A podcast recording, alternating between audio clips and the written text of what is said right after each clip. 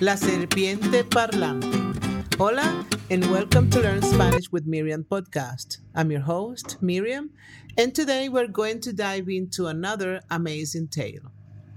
I share some fun anecdotes, some legends, and discuss cultural nuances. As always, I'll be asking some questions at the end to help you practice your listening skills. And don't worry, I've got you covered with a transcription, a translation, questions, and answers, which you'll find in the show notes along with some other options. You can also subscribe to my podcast and help me continue to create more amazing stories like this one. Thanks for your support in advance. Today, we're diving into a fascinating tale called La Serpiente Parlante, the Talking Snake. It's a fantastic story filled with life lessons. Ready to jump in? Let's go. Vamos. Hace mucho tiempo, en una época en que los hombres y las criaturas mitológicas compartían los mismos senderos, vivía en lo más profundo de la selva de Paraguay, Boy Tui, una serpiente con cabeza de loro de colores espectaculares.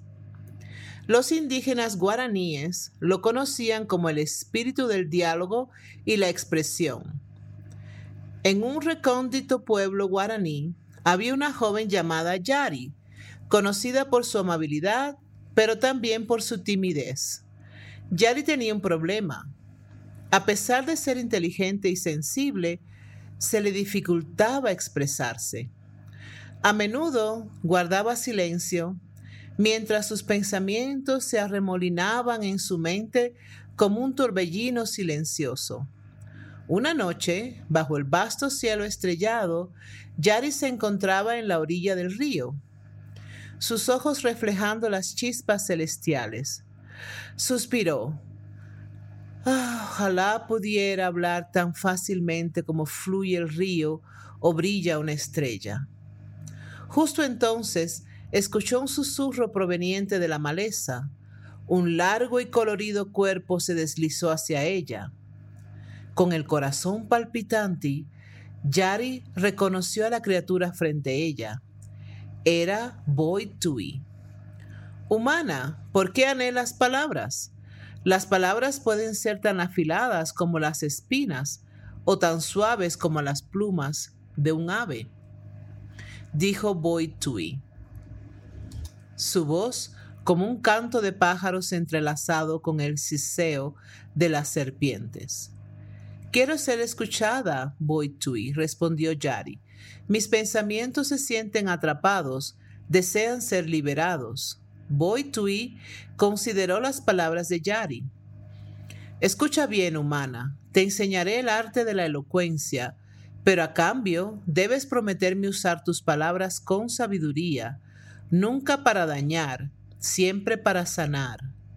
Y así comenzó el aprendizaje de Yari con Boy Tui. Pasaron días, semanas, meses. Boitui la instruyó en la importancia de la paciencia, del silencio entre las palabras y de escuchar tanto como hablar. A través de sus enseñanzas, Yare aprendió a darle forma a sus pensamientos, a darle vida a las palabras y a comunicarse de manera efectiva. Sus palabras fluyeron como un río y brillaron como estrellas, el pueblo quedó impresionado con su transformación y su voz se volvió un canto para aquellos que antes no la escuchaban. Un día, un grupo de colonizadores llegó al pueblo. Intentaron aprovecharse de los aldeanos, exigiendo la posesión de sus tierras. Yari sabía que tenía que usar sus nuevas habilidades para proteger a su gente. Recordó las palabras de Boy Tui, nunca para dañar, siempre para sanar. Con valentía, Yari se enfrentó a los colonizadores, les habló de la historia de su pueblo, del amor que tenían por sus tierras y de la unidad que los mantenía fuertes. Sus palabras eran firmes, pero no hostiles. Pintó imágenes tan vivas que incluso los colonizadores más duros sintieron el amor del pueblo por su tierra. Impresionados por su elocuencia y convencidos de su mensaje, los colonizadores decidieron retirarse pacíficamente. Aquella noche, La aldea celebró. Yari, mirando las estrellas, agradeció en silencio a Boy Tui. De este modo, la leyenda de Yari Boy Tui se propagó. Los aldeanos recordaron que las palabras tienen poder, que pueden ser tan suaves como las plumas y tan poderosas como una serpiente. A través del eco de Boy Tui, aprendieron a usar la elocuencia para sanar, unir y defender su verdad. Y aunque Boy Tui es una figura de leyenda, su sabiduría resuena aún en los corazones de los guaraníes y en el susurro de la selva paraguaya, recordándonos a todos que, aunque a veces la comunicación puede ser tan enredada como la serpiente y tan misteriosa como las plumas de un loro, es esencial para compartir nuestra humanidad, expresar nuestras ideas y proteger lo que más valoramos. Beautiful story, right? That's all for today. Practice your answers, try repeating them out loud, and don't forget to check the translations and potential responses I've left for you. Any questions? Please leave them on my website, thoughtfulspanish.com.